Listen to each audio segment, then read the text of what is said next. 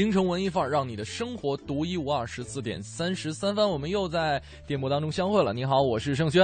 下午好，我是小昭。每天下午两点半到四点，欢迎跟我们一道分享京城文艺范儿当中的悠闲时光。没错，今天感谢这个大风啊，这个让我们的天气更雾霾。是的，让我们天气更加晴朗了。而且呢，今天还是一个重要的节日，叫做植树节。三月十二号，这是国家为了动员全民植树而规定的节日啊！很多单位都会在这一天呢组织植树的活动。嗯，而咱们国家的植树节开始的时候呢，是为了纪念孙中山先生逝世。一九七九年二月二十三号，中国的第五届全国人大常务委员会第六次会议决定。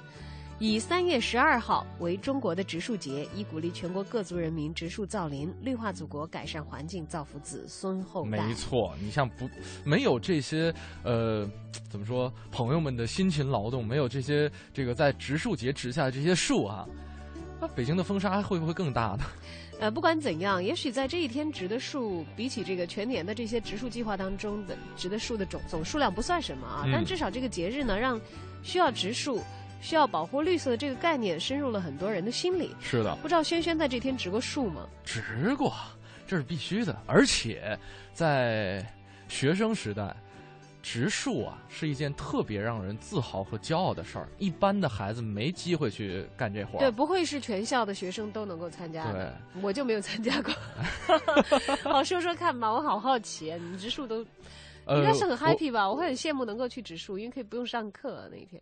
呃，没有，我还好，因为那个印象比较深的一次植树是在大学的时候，呃，在青年志愿者协会的这样一个组织里边，然后呢，在学校的一个小草坪上开辟了一块土地啊，能有个十多棵树这样一个面积，说是给我们这个青年志愿者协会留的一块地，说大家可以把自己的这个心愿树啊种下，然后当时是零零八年的。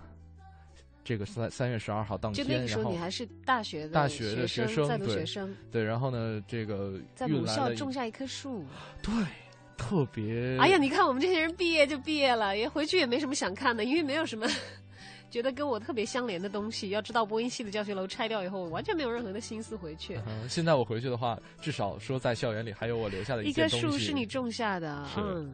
而且当时特别兴奋的一点就是，以前哈我们看这个植树的一些新闻，他总觉得植树是是一件特别光荣的事情。啊，旁边呢，我我先给领导挖好坑，把锹递过去，领导就可以填土了。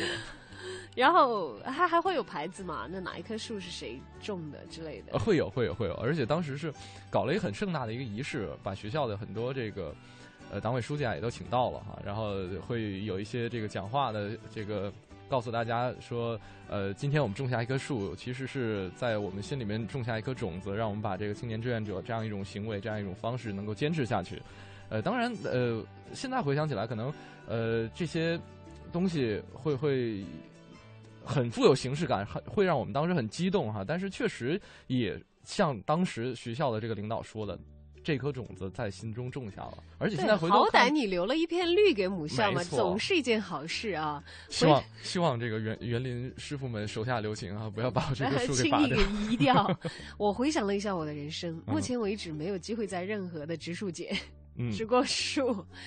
哎，不知道我这个行为算不算跟我们今天的话题沾边哦？你觉得在植树节这天从来没有植过树的人，算是特立独行吗？呃，不能算吧？我觉得没在这一天植过树的，应该算是大多数了，真的。而且呢，如果要是真是每个人都在植树节这天都能植树的话，你要这个节日干嘛呢？那那正好是这个节日啊。不过倒也是，可能正因为不植树的人很多，才需要这个节日去提醒大家，对对，应该种点树，种点树。而且其实想种树挺难的。你要想找到一块能够种树的地儿也挺难的，尤其是在城市里头啊。但是能够借这个节日留下一片绿，而且看着它生长，这本身是一件能够很奇妙的给你带来正能量。今天要说什么？我们今天要说的不是植树，今天要说 只是因为日子是到了植树节，所以今天要跟大家聊一聊特立独行。特立独行？嗯，你认为你身边谁是一个特立独行的人呢？或者你知道的人？嗯，你对特立独行又怎么看呢？我觉得应该是。在植树节这天，植呃在心中种下一颗包容的心，然后在秋天就可以收获一批各种眼眼奇奇怪怪的果，入你法眼的特立独行的人了。对，因为这个很小的印象当中，比方说电视剧里面会有很多怪叔叔，就是你还在电视剧当中去找怪人啊？我觉得生活当中怪人比电视电影里还要多、哎没有小的时候没有接触到生活那么深入嘛。对，所以经常看的，比方说《小鬼当家》里边的很多这个最后的大好人哈，都是看起来呃行为比较奇怪的人。是吧？对嗯，现在当然你可能在北京街头一站，只要你待的时间稍微长点，会看。你看啊，这个历代帝王庙在北京城的这些名次古刹当中，其实也算是特立独行的了。昨天给大家说了内八岔、外八岔哈，还有这个呃很多的这个著名的寺庙，历代帝王庙里边不供奉佛像，都是历代的帝王哈。而且是精挑细选的，到底是怎么个选法？咱们诶，我还以这两天为你要，对我们这两天都在听，我还以为你要说历代的帝王庙在北京鳞次栉比的现代建筑当中够特立独行的。没有没有，在跟其他的这个名寺古刹庙宇比起来也是非常的有自己的个性。是的，今天跟大家说一说特立独行。你认为最特立独行的人是谁？可能是你身边的朋友，可能是你在影视剧、电视剧当中看到的人物，也可能是这些咱们经常在媒体当中、公众人物啊对在媒体当中出现的公众人物，都可以发发送到我们的这个微博和微信平台上来。或者你对于特立独行有自己独特的看法，也可以告诉我们哈。京城文艺范儿五个字。是微信公众平台，另外呢，可以关注小昭和盛轩的个人微博，大小的小，李大昭的昭和 DJ 程小轩。那今天参与节目互动呢，同样会获得我们节目组送出的礼品是中国木偶剧院的《木偶奇遇记》门票六张，还有呃国画导演这个田沁鑫导演的这个《罗密欧与朱丽叶》的门票两张国。画上演的这出话剧的门票。是的，我们在微信平台上看到这位朋友，呃，他留言，他说去年夏天的某个周末，嗯，我在家里无聊，就用剃须刀和剪刀给自己剃了一个莫西干发型。说剪完之后，我爸妈都看呆了，说你怎么把头发剪成这样，走出去让别人笑死了。哎，我觉得莫西干发型其实还 OK，呃，关键问题是他的这个自己剃的呃工具剃须刀和剪刀哈、看来他是个这个动手能力很强的朋友，嗯，给自己剃哈。无图无真相，不知道你最后剃成什么样。待会儿别打断我，他写了很长一段，我们看完。他其实我真的只是无聊而已，在那两个月里头，无论我走到哪儿，嗯路过的人都会朝我的头发看个不停，还有很多人会笑。嗯我就这样被足足笑了两个月。我不过是剃个头发而已，但是因为这个发型实在太另类了，被人指指点点在所难免。我觉得在这个世界上，无论你做了什么让自己显得与众不同的事儿，无论你是无心的还是故意的，都会有很多人对你指指点点、笑话你。你要真的站在大街上被那么多路人指指点点，还真不一定受得了。嗯，要做一个特立独行的人的话，一颗玻璃心肯定是不够碎的。但如果你真的做了，恭喜你！不管你特立独行的成功还是不成功，好歹可以让你的心更结实。不管你以后要不要做什么大事，至少你有这个胆儿。嗯，就剃头这方面，我们轩轩特别有胆儿。呃，以前头发哈，嗯对于我来说是专属我的？没有专属我的一块自留地。其他时候呢，可能没法发挥我的想象力，但是对于发型方面，我觉得要自己做自己的主。自主权利还是很大的。对，我记得很小的时候啊，小学还是初中，特别小，然后就在家附近，那时候还是那个在在在北方嘛，冬天洗澡都得去这个澡堂子，然后澡堂子旁边一般都有一个很小很小的理发店，属于一个附属品。一般都在那儿剪，剪头也特别便宜。然后呢，那时候我发现这个头发就已经很长了，呃，刘海已经过就能盖住眼睛那种。那个时候学校老师管的也严，你说一个男孩子留那么长头发干嘛呢？啊，不单是这个学校老师说我，我爸我妈也说我，赶紧剃短了，剃短了，剃短了，剃一个小男生干干净净的这个，我们当时叫球头，就是寸头。那师傅给我拿那个推子剃剃剃剃剃剃剃一半的时候，我说：“哎，师傅您先等会儿。”我说：“要不咱就这么着吧，就是一半是短发，一半是长发，嗯，以中间这个天坎儿为界，有点类似于邓紫棋刚刚出道第一张专辑时候那个封面的造造型。也就是说后来很流行的一些很潮的发型，啊还是他不想现的？还是不小心给你剃成了杀马特。没有没有没有，呃，那那个时候没有杀马特这个概念，但是我觉得那个还挺好看的。你知道，我想起了有一个学校的海报栏说嗯学生不准留的，二十一种发型，大家有时间可以去搜一搜。呃哎，不过我觉得轩轩这点其实说的很对，嗯因为其实我们的形象也好，外貌也好，是我们选择用自己的外在的装饰的方式，嗯来表达我们自己内心。他把这个发型看作是自己的一个表达自我的一个方式，就是画家有画布，嗯，作家有纸和笔，我不会写就是会画头。就 以自己的发型来吧而且说到其实特立独行的人，可能一些公众人物留给大家的印象会特别的深。，嗯，你想，至少天后王菲就是一个吧。对，我这两天在看关于她的一些以前的这个写她的文章的时候，才发现哇，原来她有个性，这不是一天两天的事情。嗯，据说小学的时候，王菲就参加了央视旗下的银河少年合唱团，然后哎，这不是我们旗下的吗？呃，央视旗下的吧？哦啊，我们是这个中国少年合唱团，哦中央广播电台啊，也有很多一流的这个小朋友，嗯，唱歌一流的小朋友在里面。是，说中学开始呢，王菲就成了学校的联欢会的万能胶了，嗯歌唱的好嘛啊嗯。十六岁的时候个儿已经长到一米七了，嗯这个肩宽长腿，鹤立鸡群，嗯就就有点特立独行。然后那个年代啊，基本上这个家长的工资都是在一百块钱以内的。差他十五岁的时候，但王菲呢录了一盒《风从哪里来》的卡带，嗯一下子就赚了上千元，哇，巨款，对巨。款了，就瞬间变成小富婆了。但她自己知道自己的本钱很厉害，嗯他很清楚，呃也也许也很清楚，除此之外，她可能没有办法再从身上找到另外一个特质，嗯能够这么容易的就打打败对手了。这这也是他的天赋。对，他有的时候就给人一种感觉，觉得清醒的都有点冷了。嗯然后，所以他也那个时候好像据说不是很爱学习。嗯，据说他那那个时候就就读东直门中学。我现在回想起来，我在他的母校 对面住了好几年。啊，我都不知道原来这个天后是从那个学校出来的，直到看到就是几年以前写他的这篇文章，东直门中学好像之前有个露天剧场吧？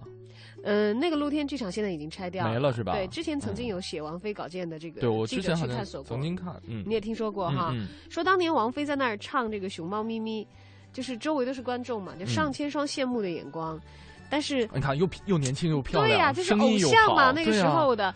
你想想，就虽然是《熊猫咪咪》这么简单的歌，但是嗯。底下都是孩子们嘛，就很容易被这个哪怕这个词很浅薄，但是就就感动的歌声打动嘛。嗯他唱的很好，据说当时谁都没有听出来他有一个错音，嗯只是他自己知道。于是他就停了一下，大声的对后台的音响说：“是说说停，再来一次。”哦，就是在演出的时候哦，然后老师有点皱眉头，但是同学全都很嗨，很 happy，全都笑，所以有很多当年在场的人还会回忆那个场景，嗯，说那个叫王菲的女生好特别哦。对，然后我就回忆起来，我在想，我一直在回忆当中搜，其实她真的是一个行为举止，然后包括接受采访都不是太一样的这么一个明星，对吧？嗯说后来有一次他参加这个金马奖的颁奖礼，嗯一上台就忘词儿了，就张学友就试图提醒他嘛，他说：“等一下，你让我想一想。”哦，想想他之前的词儿嗯嗯嗯然后想了半天，大家都想看这个天后到底怎么样来化解这个冷场的尴尬嗯，嘛。对，然后他想了一会儿，说：“想不起来了，直接颁奖吧。” 就拿出信封，没有念开场白，直接就把获奖人的名字念出来了。嗯但现在我们会觉得哇，好酷啊哈！对，但是话说回来，好像是他有这样的资本，因为他已经通过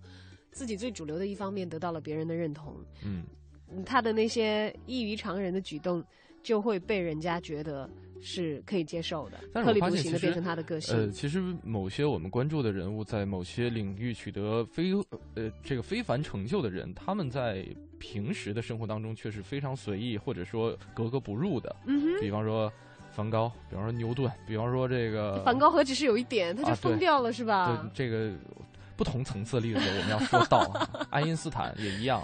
嗯对，但是好在这些充满了天赋的人们在主路上，在自己的主业上尽情的发挥着他们的才华，所以他们那些个性上啊，以及其他地方个人不同的，呃，不同的那那那些区别之处，嗯也就成为了，呃，在他们的闪光的个人形象之外，其他的一个具有丰富色彩的小小标签了。好，既然说到天后王菲，来听一首她的歌吧。你喜欢不如我喜欢，多有个性啊！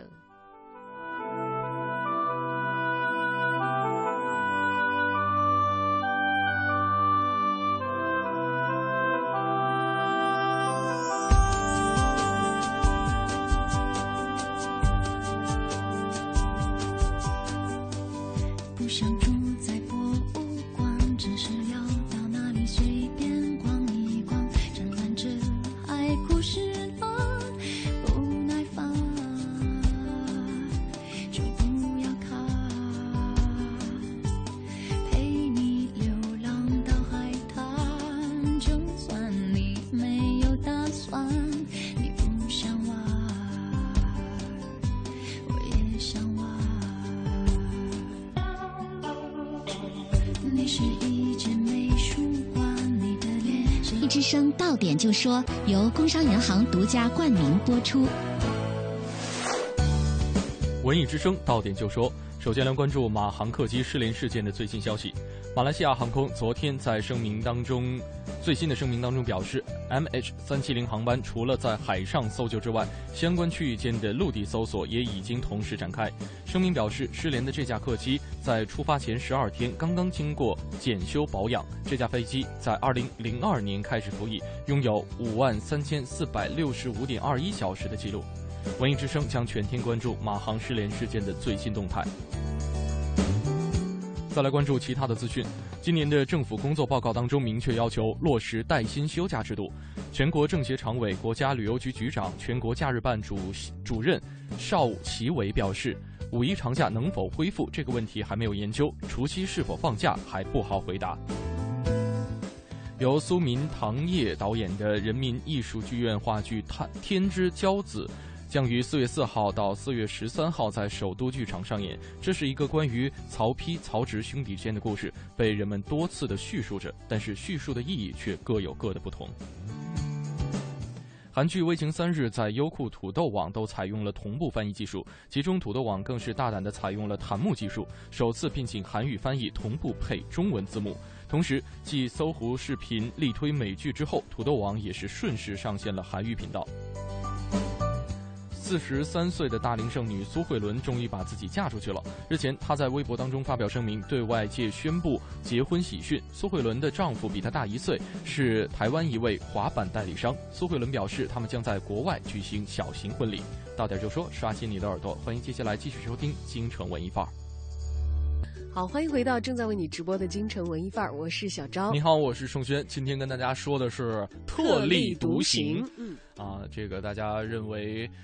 最特立独行的人是谁？你对特立独行怎么看？可以发送到我们的微信或者是微博平台上来。今天呢，同样会送出各种各样的门票，包括中国木偶剧院的《木偶奇遇记》的门票六张，还有呃国家话剧院的《罗密欧与朱丽叶》的门票两张啊。其实我们身边有很多。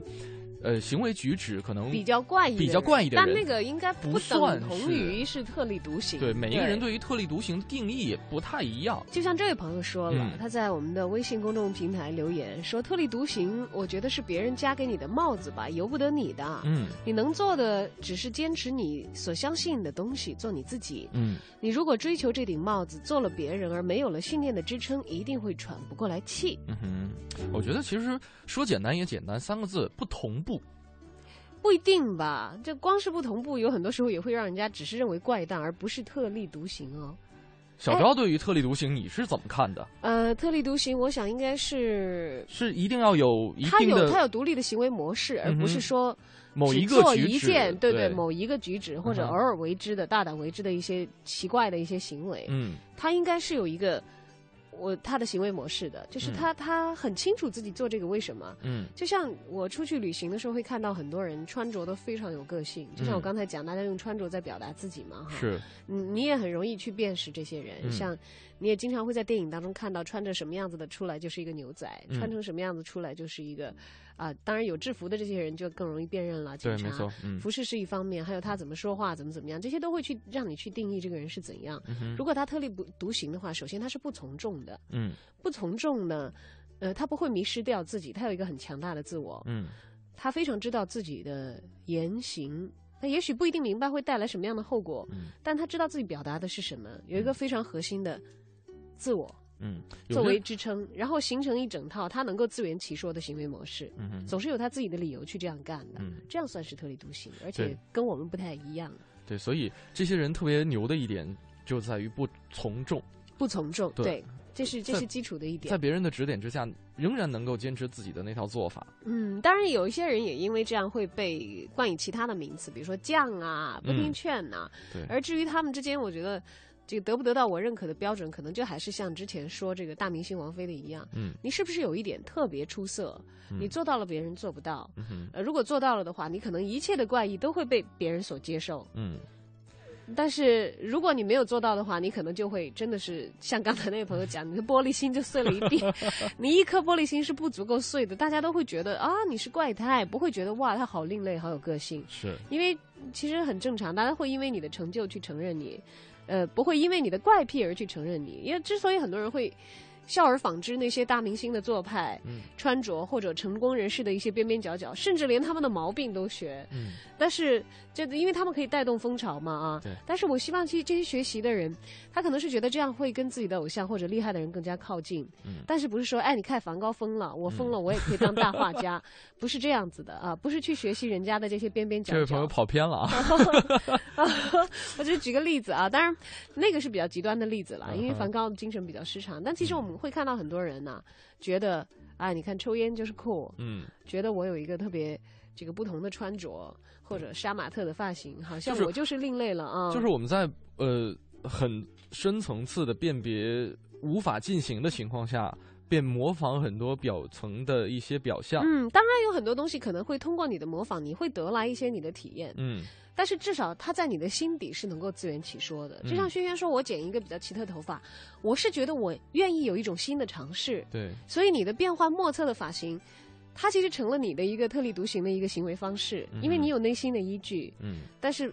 不是不是盲目的去学习，或者是去为了标新立异去做的一些事情，在我看来才能够算得上是特立独行的条件当中一个，那我应该算了，应该算吧？就是其他呃，我在我在单位可以看到的发型，我绝对不会见的。是吧？这应该算，这应该算是。好，今天跟大家一起继续来聊聊特立独行。这位朋友留言，他说：“特立独行，我觉得是一个人很自然流露出来的性格吧，还有你的人生经历，这跟生活方式有关联的，嗯不是说做就能做到的。很多时候，我觉得现在的年轻人在努力解放着思想，努力让自己变得与众不同。这种刻意追求的个性，实际我不认为是特立独行。哎，我还蛮赞成他的观点。嗯他说：“特立独行究竟是什么呢？在我看来，是对世俗眼光的不屑，对自己负责任的一种态度。嗯如果你还在乎特立独行所能够带来什么样的收获与代价，那你就根本不适合做一个特立独行的人。嗯怎么自然就怎么来吧。如果你真的想知道收获和代价，就去试着听一听一只手的声音，试着自己亲自去尝试。哎，但是他说，如果还在乎特立独行所能带来的收获和代价，就你我觉得必须我觉得是是需要去在乎的。你做了以后就在乎了吗？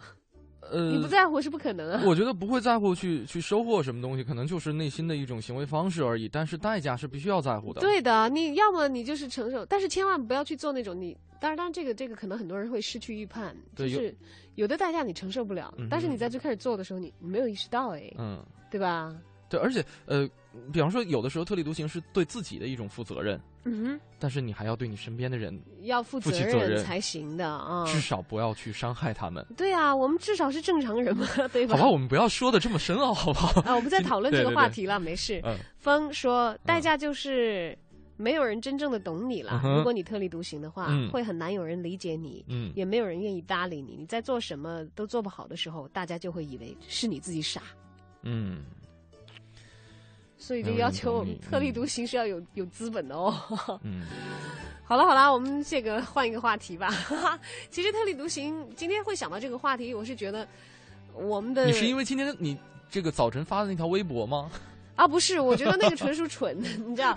那昨不是今天早上，昨天啊，下了节目转了一个图，给我嗯乐坏了。有一个人就是试图很亲密的去接近一个动物，嗯想要亲一个乌龟的嘴，一只乌龟，结果啊被乌龟把嘴咬成了梁朝伟在《东成西就》里面的形状。对，所他可能自己也没想到，很多人说特立独行是是去亲那个乌龟嘛？我不认为啦，一个啊是人家是意外造成这样子的啊，嗯。二来是这个这个行为只不过是因为缺乏安全常识造成的 而已。但是我其实看到他的那个背后的注解哈，其实这位朋友他是收养了这只乌龟，就是这只乌龟受哦伤了，放生放生的时候，他为了表示对这只乌龟的恋恋不舍，所以亲了它。虽然这个行为可能是由于无知而导致的一些 对自己对自己身体的一些伤害哈，但是他对于这些动物的关爱爱心，这点倒是还是嗯，值得为他点一个赞吧啊。嗯至于学不学习，的看你对这个动物有多爱了我，才知道原来被乌龟咬完之后是那么可怕的一件事情。要不然你也会去尝试亲一只乌龟吗？那你好奇特。啊好，接下来走进今天的影艺告示牌。影艺告示牌。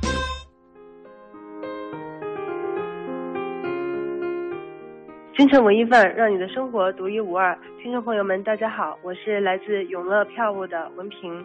今天给大家推荐的一场演出是巴黎男童合唱团二零一四北京音乐会。呃，这个合唱团呢，与维也纳男声合唱团、德国托尔策童声合唱团并列为世界三大童声合唱团。巴黎男童合唱团充满了巴黎特有的人文气息。啊，在今年的五月三十一日，这个被誉为“夜莺之声”的巴黎男童合唱团将在梅兰芳大剧院为北京的观众朋友们带来他们的高水平的演出。这个合唱团已经唱遍了全世界的八十多个国家。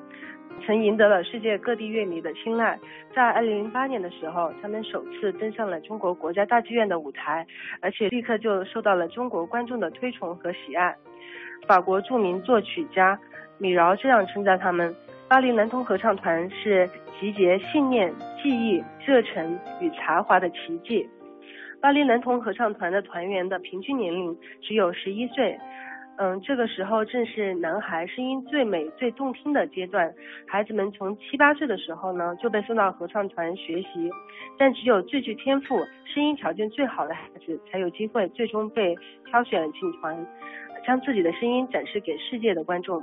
巴黎男童合唱团与其他童声合唱团的最大的不同之处，就是采取自然训练法，不用死记，不一味的追求技巧，充分的发挥孩子们的天性。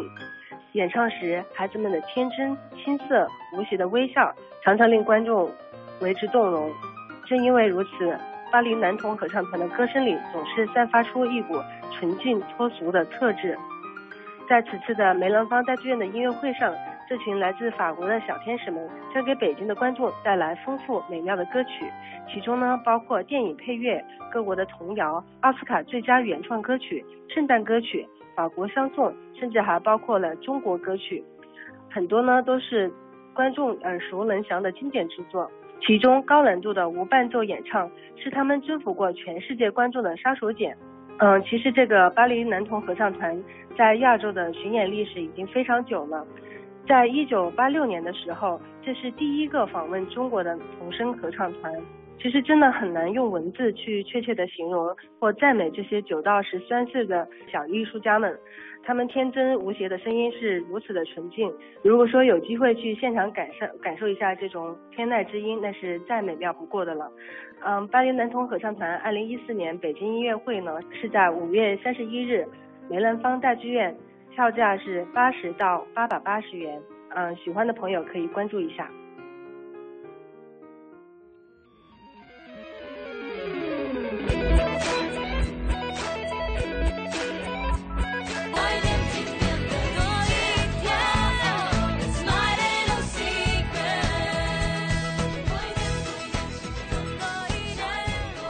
来自孙燕姿的一首新歌，叫做《不同》。不同，哎，那个多一点的，好像他的 little secret 就是让他有点不同的地方，也就是我们今天所讲的特立独行。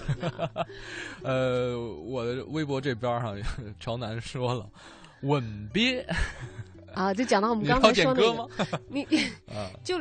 就掉进我们之前所说的那个例子里拔不出来，那个不算是特立独行了，那个算是事故。对，还有 K C D 说，我小时候在家自己剪头发玩，还用发胶做造型啊，弄着弄着就弄成海胆了，然后就被父母修理了，然后说好开心。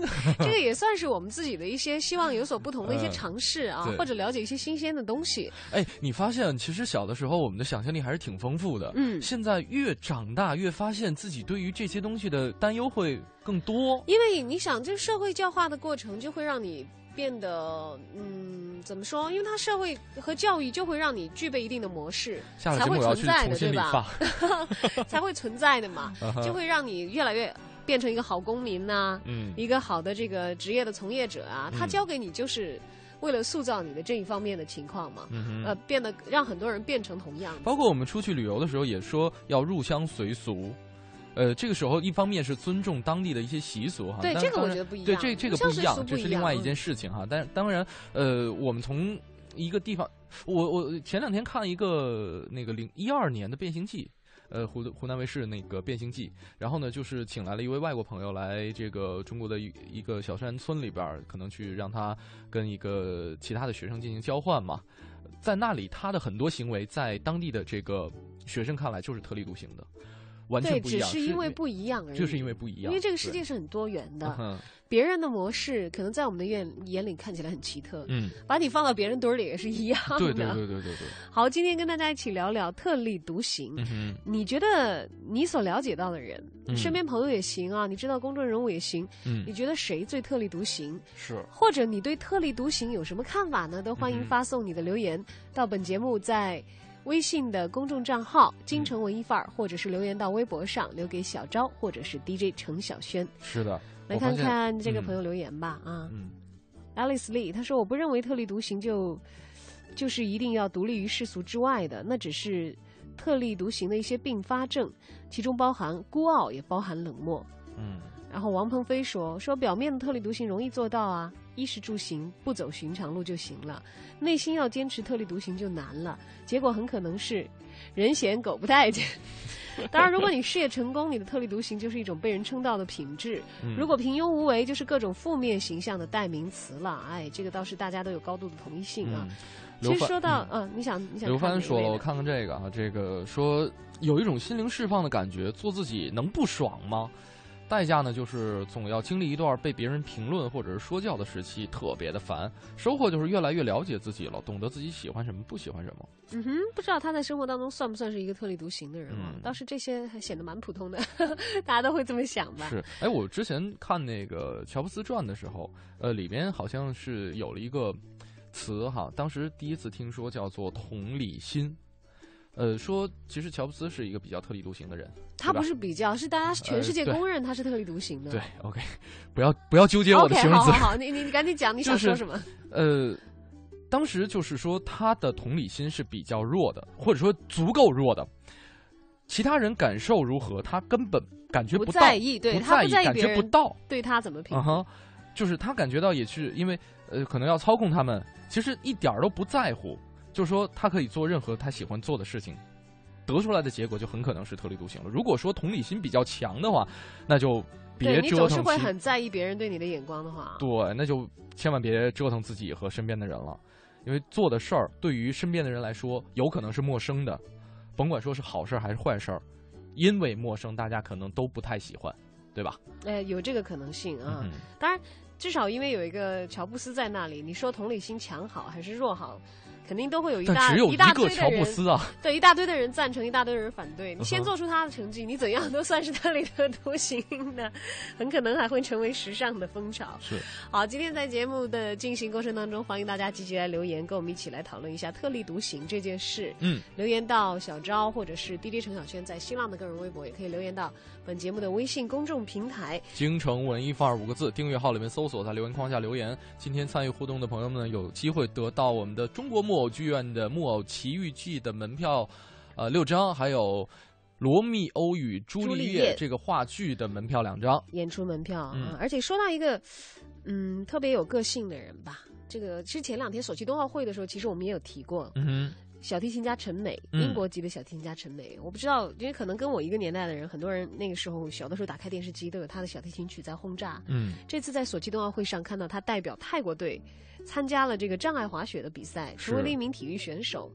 你知道，他我觉得可能就是因为在自己的领域里头做出了相当非凡的成就，所以他一跨界或者怎样的时候，就大家都会觉得哇，他好有个性。嗯他超赞的，自己个性那么强。因为你想，大家都知道练小提琴哦，这个要练得很出众，还要有有知名度、有成绩，这个很多人是倾其一生在做这件事情，但他好像似乎说放就放了，就去进行专业的体育运动。嗯你知道那一期我在做他的节目的时候，在网上看评论，有人骂他，嗯，但他可能自己看不懂，也看不到了。嗯有人就是疯狂的他的小提琴粉丝就骂他，因为他是跟帕格尼尼，就是小提琴大师帕格尼尼，嗯小提琴作曲大师帕格尼尼是同一天出生的。嗯就说他有着惊人的小提琴天赋，而且出道也早，红的也早，他们也信技这个术一流，技术一流。啊，然后我当时看到骂他的那个人就是说。你不好好陈妹，拉琴你怎么浪费了老天爷给你的天赋？嗯。你才那么年轻，你还有后来的几十年，你可以嗯。变成这个不世出的大师那样子，你怎么就意思就是说你怎么就不拉琴了？去、嗯，去比赛了？啊，噼里啪啦骂骂骂骂。啊，陈美再找一个著名的滑雪运动员跟他同一天出生的来说服他，是吧？哦，没有没有，陈美肯定是不会搭理的啦，嗯。因为其实我觉得他们可能会有一个，我不知道他们的同理心是较强还是较弱，但是有很多时候，你觉不觉得艺术家其实给我们留下一个很强烈的嗯他们自己很特立独行的形象？嗯不管是怪癖也好，其他的也好，因为似乎他们都必须要保持自己的思想世界的完整性和独立性，甚至很多时候他们是非常孤独的艺术。家跨界的很多啊，跨界，跨界只是表达了，他们其实自己思想的独立性是相当相当强烈的。对，不管他是玩电影也好，画画也好，他还是拉小提琴也好，他唱歌也好，嗯他其实是在表达那个独一无二的精神自我。嗯，只不过换不同的画布来画嗯，换不同的方式而已对。当然，他们的那个孤独可能也导致很多人。嗯，没有办法深刻的进入他的内心，哪嗯怕你可以从他的作品里头感受得到，因为谁听陈美的小提琴觉得拉得好，可能都不会想到有一天他要去滑雪。当然，anyway，这是人家的自由，我喜欢那些有资格、有资本，而且特立独行的、很漂亮的、具备个性的人。好，接下来送给大家一首歌，来自陈奕迅的《孤独患者》。就像刚才有位朋友留言说的，说我觉得有的人觉得那些孤僻啊、不受世人接接受啊等等这些，都无非是特立独行的不好的时候所引起的一些并发症吧。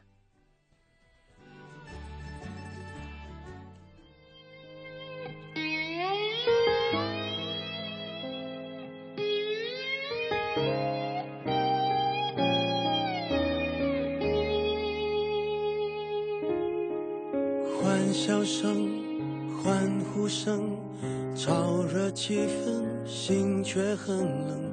聚光灯是种蒙恩，我却不能喊等一等。我真佩服我还能幽默，掉眼泪是用笑掩过，怕人看破，顾虑好多。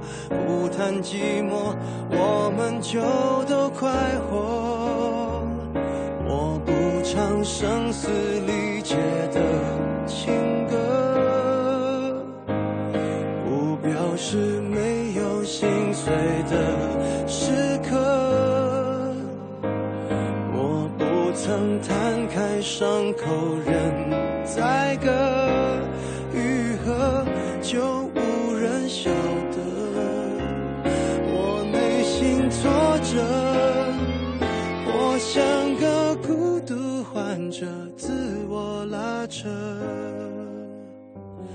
怀想的孤独患者有何不可？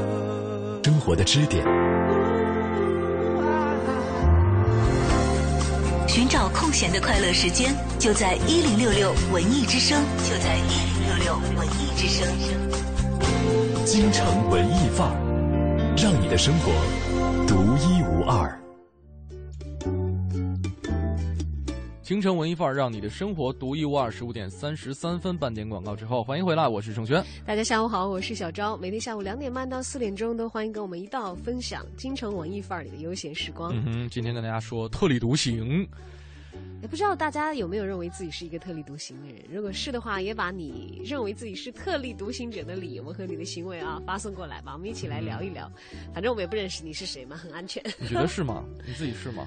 我觉得我自己某一层面上，呃，有一些层面上算是比较特立独行吧。这个不是我故意而为之的，是别人告诉你的，还是说不是是我慢慢？观察发现的。因为其实我觉得我算是一个很主流的人，就是至少是一个非常典型的中 上班中。国女性上班族，很普通的人。嗯但是我就会发现，哎，有很多大家都心向往之、希望达到的一些主流层面的自我塑造的要求。嗯呃，虽然大家都觉得啊，我们希望那样好，那样是好的，嗯但是没有做到。嗯那么以至于有一些地方可能我稍微做到的好一点点，就会显得咦不太一样。至少你尝试去做了。呃，不是至少尝试做，是真的做的比别人好一点点的话，啊 好像你真的就会显得不太一样。嗯呃，举个很小例子啊，嗯呃，就像是这点是轩轩比我做的很好的多的啊，呃，呃他形成行为模式还是像我刚才那种理解，那个就算是。真的是只有不太一样的地方，嗯。但是如果你要特立独行的话，可能要很多这样的方面拼凑起来。嗯。就比如说轩轩是一个很整理的孩子，嗯。我们这个上直播之前，我们的耳机的线它都必须绕的很规范，很规对，因为这个线比较长，嗯。它有那个整理控，你知道，而且有那个很强大的整理能力，这就以至于他在这些地方，他有这个高的标准来要求自己，能够嗯。规范的很好。嗯。那么，其实我们的自我修炼也是，如果有很多地方、嗯。我们都知道的呀，不要做什么事情啊，或者呃要做什么什么事情啊，但是就是坚持不下来啊，就是拖啊，或者怎么样，在这些地方对自己的这个要求变严格的话，嗯，然后你长期修炼之后，你整个人就到了不同层级，对，其实你就变得跟别人不一样了。嗯哼。虽然你是很主流、很主流的一个人，但是别人只是想，但是你能做到。哎，我真没发现这个东西会成为小昭眼里边会会觉得我可能我跟大家不一样的一个呃地，方。不一样的一个地方，对你整理超强没有，因为我我家是从医的，啊哈，就是从小，这是这是必做的一件事情。就是你会觉得是很基础的要求，对对吧？就像我某一些方面，我觉得这是很基础的要求啊，嗯哼这很简单啊。嗯但哎呀，居然有些人说我没有想到，也没有做到，他们会看成这是在他们眼里我的过人之处。嗯哼，所以说可能我们在生活当中不是一个处处都是特立独行的人，而是自己在有一些小小的层面，对是有一点点这个与众不同吧。且不说特立独行，嗯但是如果你的这些层面多了，你形成你整个的完整的人的气质和风格，明显的突出常人的话，嗯。真的就会有一个特立独行的形象出现。但是我觉得没有必要说为了追求特立独行而去对，你会发现其实这些这些事情你是很自然的在做的，或者你觉得我对自己有一个规范和要求，就像练琴的小孩儿啊，嗯啊，就像这个这个运动的运动员呐、嗯嗯，长期的这个规范和要求会让他们变得不一样。嗯你可以有这个规划和这个塑造，嗯但是我相信他们的目的不是为了变得哎呀这个怪异，或者是人家用异于常人的眼光来看他们，嗯，而是有自己其实很正当的价值观的追求在里面，或者是很正向的生活习惯。对，所以在这儿今天节目当中，我也要跟大家分享一个，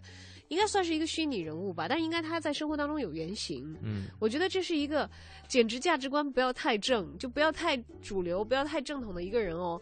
但他却显得那么的特立独行，就是因为很多人做不到，因此他就非凡了。尤其是在那样特定的这个环境当中，这是我前两天在一位作者名字叫宋涵啊，嗯他的文章当中所看到的。他这个文章标题叫《老淑女》，讲的是一部电影，说我在伊朗长大。这个电影呢是一个伊朗女孩的成长故事，改编自伊朗的著名女插画家，嗯，Margin 啊，她的这个同名漫画。而这个漫画家呢，他的画风是粗犷的，故事却充满了细腻。呃，哪怕是在描述最恐怖的政治迫害的时候，也穿插着童趣啊，还有搞笑啊，还有飞扬叛逆的生活细节。嗯但她却出生在对于女性格外严苛的伊朗，Margin 还能够成长成为这么一个自由大胆的女画家，全拜她那宽容开明的豪门家庭所赐。她虽然不幸出生在一个压抑人性的国家里，却又幸运的拥有一对释放她天性的父母。而最特别的一个人，也就是今天我想在节目当中跟大家一起讲的一个人，嗯，就是他的奶奶。奶奶，嗯也就是这个作者宋涵所在标题当中描述的老淑女真正的老淑女。她在整部电影里头奶奶台词其实并不多，但是句句经典。老太太的第一个忠告是：一生当中你会碰到很多混蛋，嗯他们伤害你，那是因为他们愚蠢，嗯你不必因此回应他们的恶意。世界上最糟糕的就是自卑和报复心，嗯永远要维持自尊和诚实。嗯哼，这是在电影当中十几岁的 Margin 第一次出国之前，他的奶一，嗯，他的奶奶啊，嗯特意的陪他入睡的时候传授给他的智慧。嗯，很简单一句话，嗯，第二个忠告是：当你有选择，你当然有选择，嗯每个人都有，所有的人永远都有选择权。嗯，他就告诉他的孙女儿，希望他明白，说你选择了什么就是什么，别嗯找借口。嗯口口声声说自己没有选择权，我是被迫的，而做出一些伤害他人的卑鄙的举动的话，是否认自己生而为人，嗯是否认自己具有自由意识，是不可原谅的，是下作的行为。嗯然后第三个忠告呢，虽然稍微长了一点啊，要花很多的时间来描述，但是很幽默也很精彩。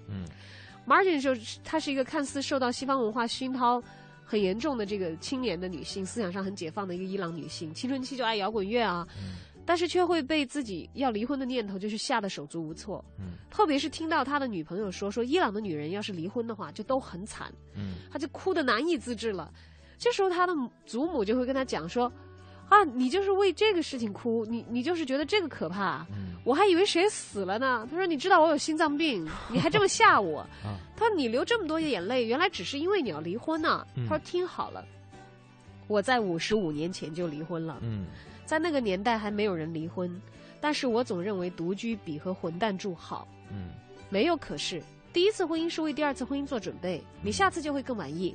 嗯你伤心是因为你选错了对象。嗯，要接受自己犯下的错总是很难的。你看他的祖母好犀利吧？对，而且这三条忠告是环环相扣的，首先要保持保持诚实自己的自尊，对嗯，不要存有自卑和报复不要。去怕其他人去伤害你，因为对是他们愚蠢。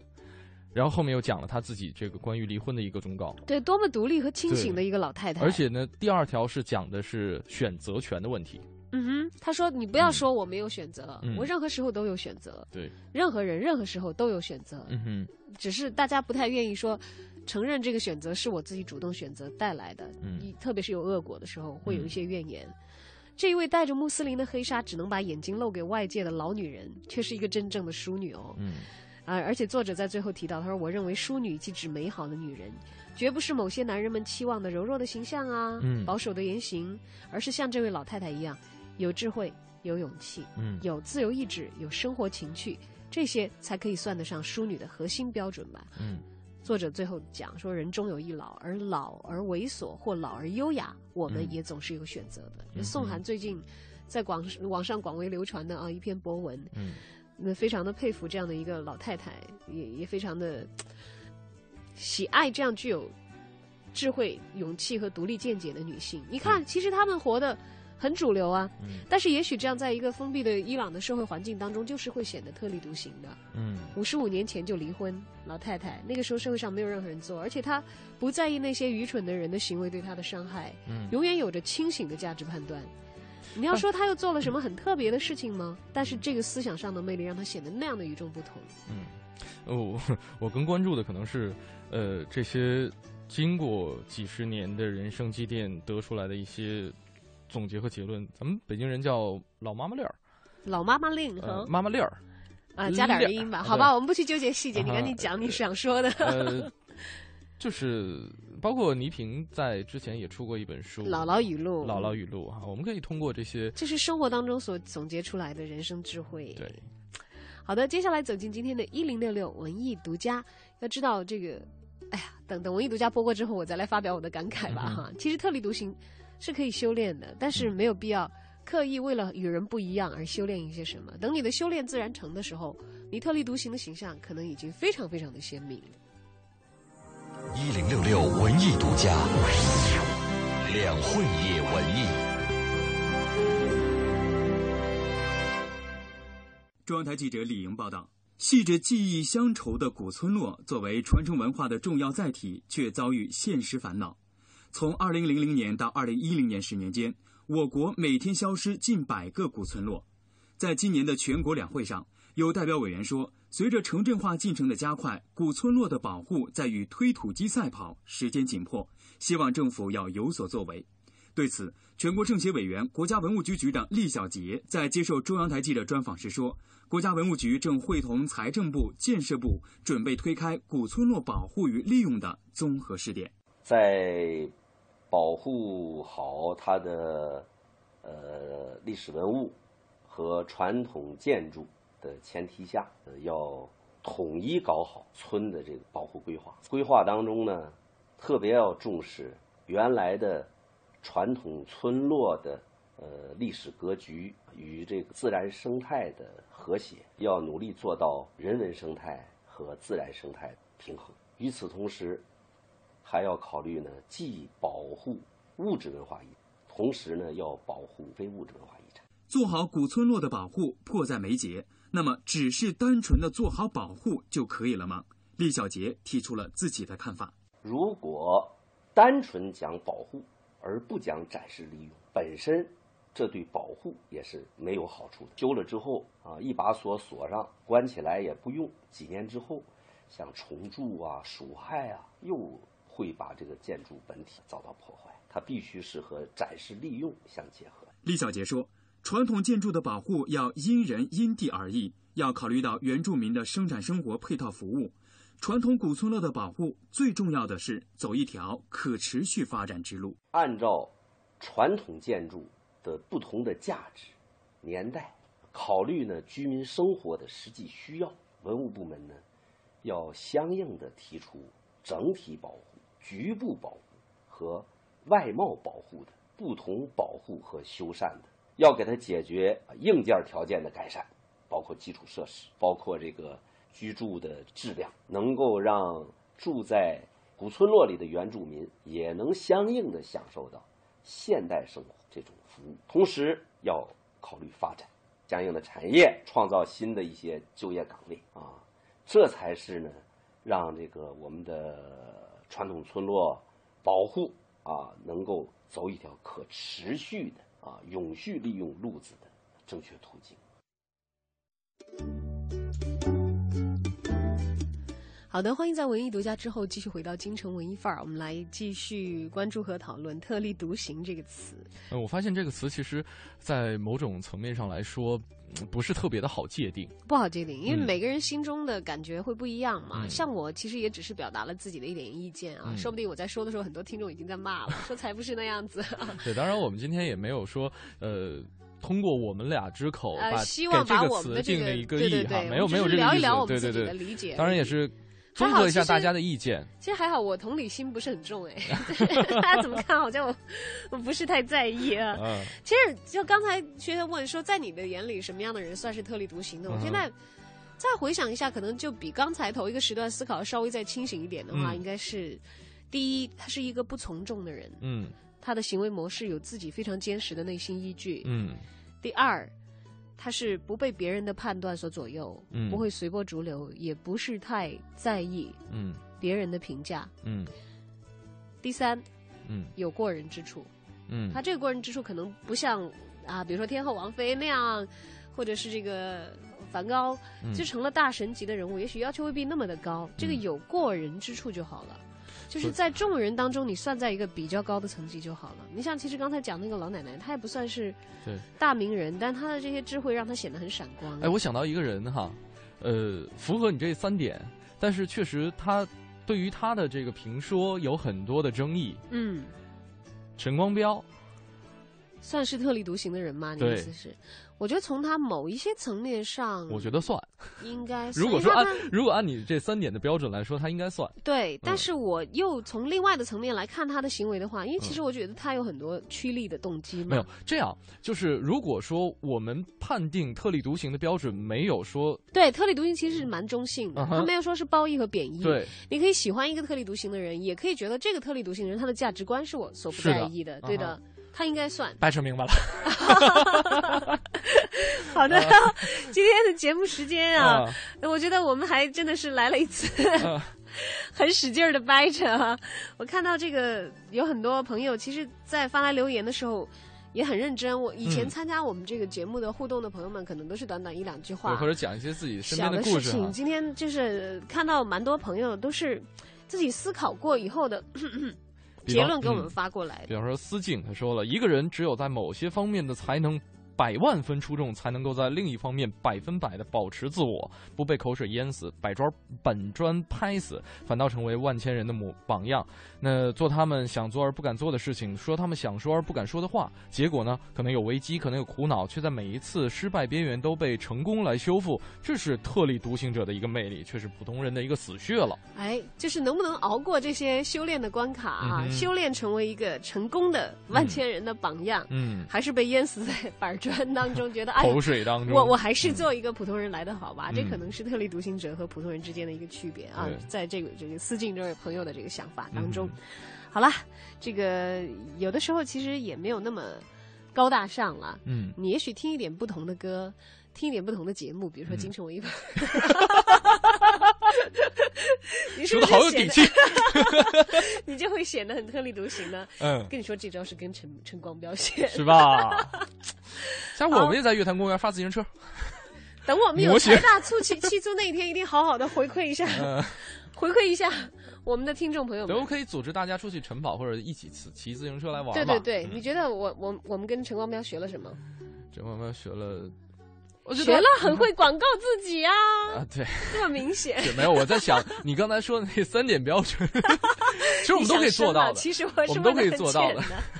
好了，今天的节目很欢乐啊，就到这里。呃，最后呢，也是照例由我们的这个合作方，我们的《Time Out 北京》杂志的主笔黄哲为我们推荐一下北京城目前正在上演的热门的演出，或者是一些值得前往的、有好吃的、有好玩的去处。嗯哼，走进今天的 Time Out 推荐。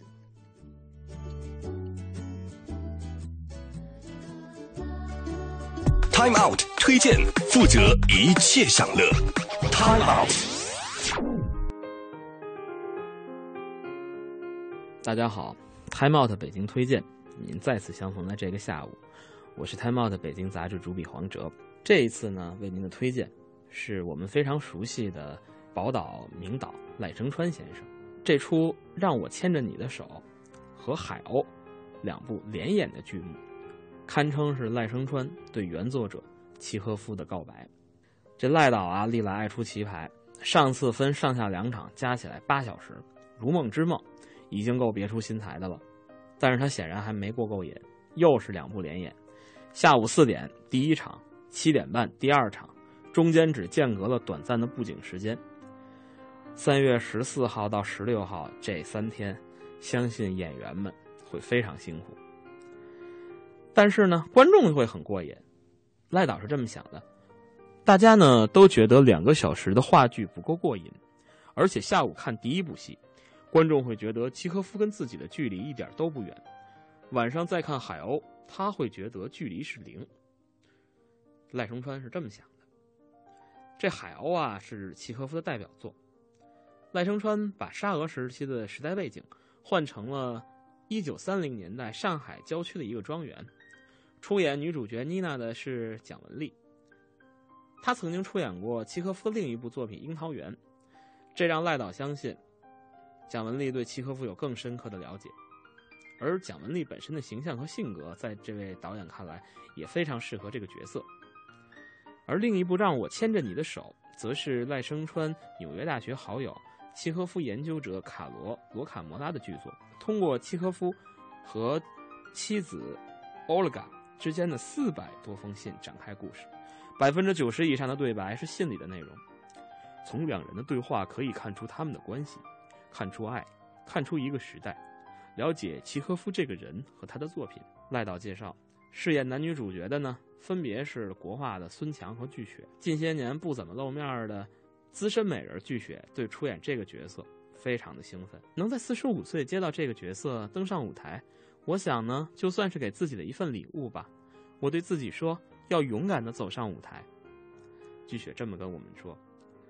而赖导对这个契诃夫的迷恋可谓是由来已久，在伯克莱求学的时候，有一整年的时间，学校做的都是契诃夫的戏，但是没做出他期待的东西，观众快睡着了，赖导就自我检讨。如果细看，不难发现赖声川的许多作品中有着契诃夫的影子，比如《宝岛一村》里对那个大时代下小人物命运的展现，《暗恋桃花源》中悲剧和喜剧同台并存的关系。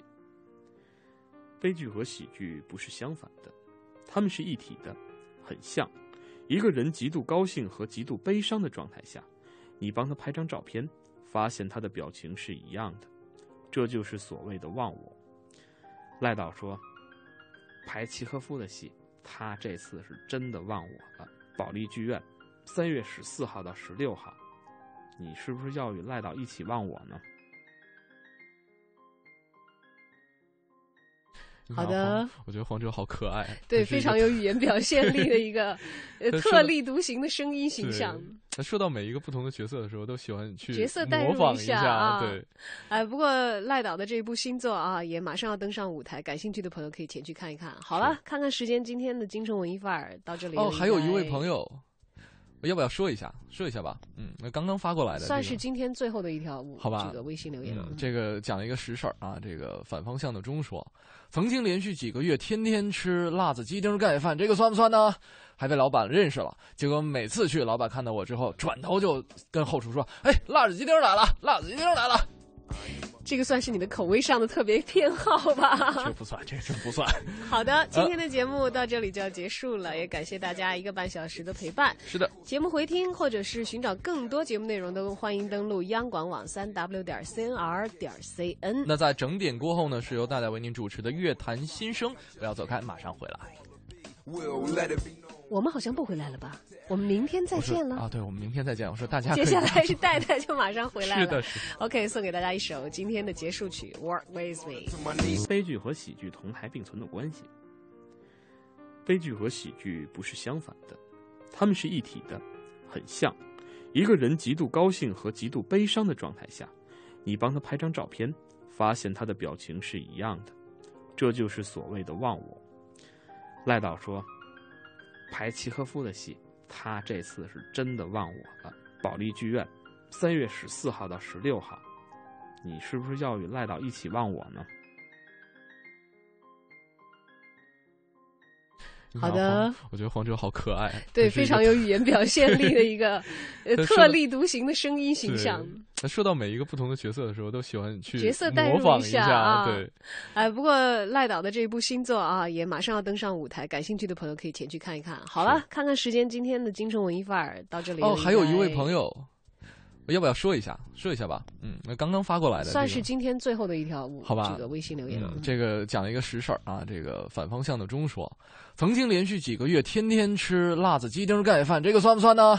还被老板认识了，结果每次去，老板看到我之后，转头就跟后厨说：“哎，辣子鸡丁来了，辣子鸡丁来了。”这个算是你的口味上的特别偏好吧？这不算，这真不算。好的，今天的节目到这里就要结束了，也感谢大家一个半小时的陪伴。是的，节目回听或者是寻找更多节目内容，都欢迎登录央广网三 w 点 cnr 点 cn。那在整点过后呢，是由大家为您主持的《乐坛新生》，不要走开，马上回来。我们好像不回来了吧？我们明天再见了啊！对，我们明天再见。我说大家 接下来是戴戴就马上回来了。是的，是。OK，送给大家一首今天的结束曲《Work with Me》。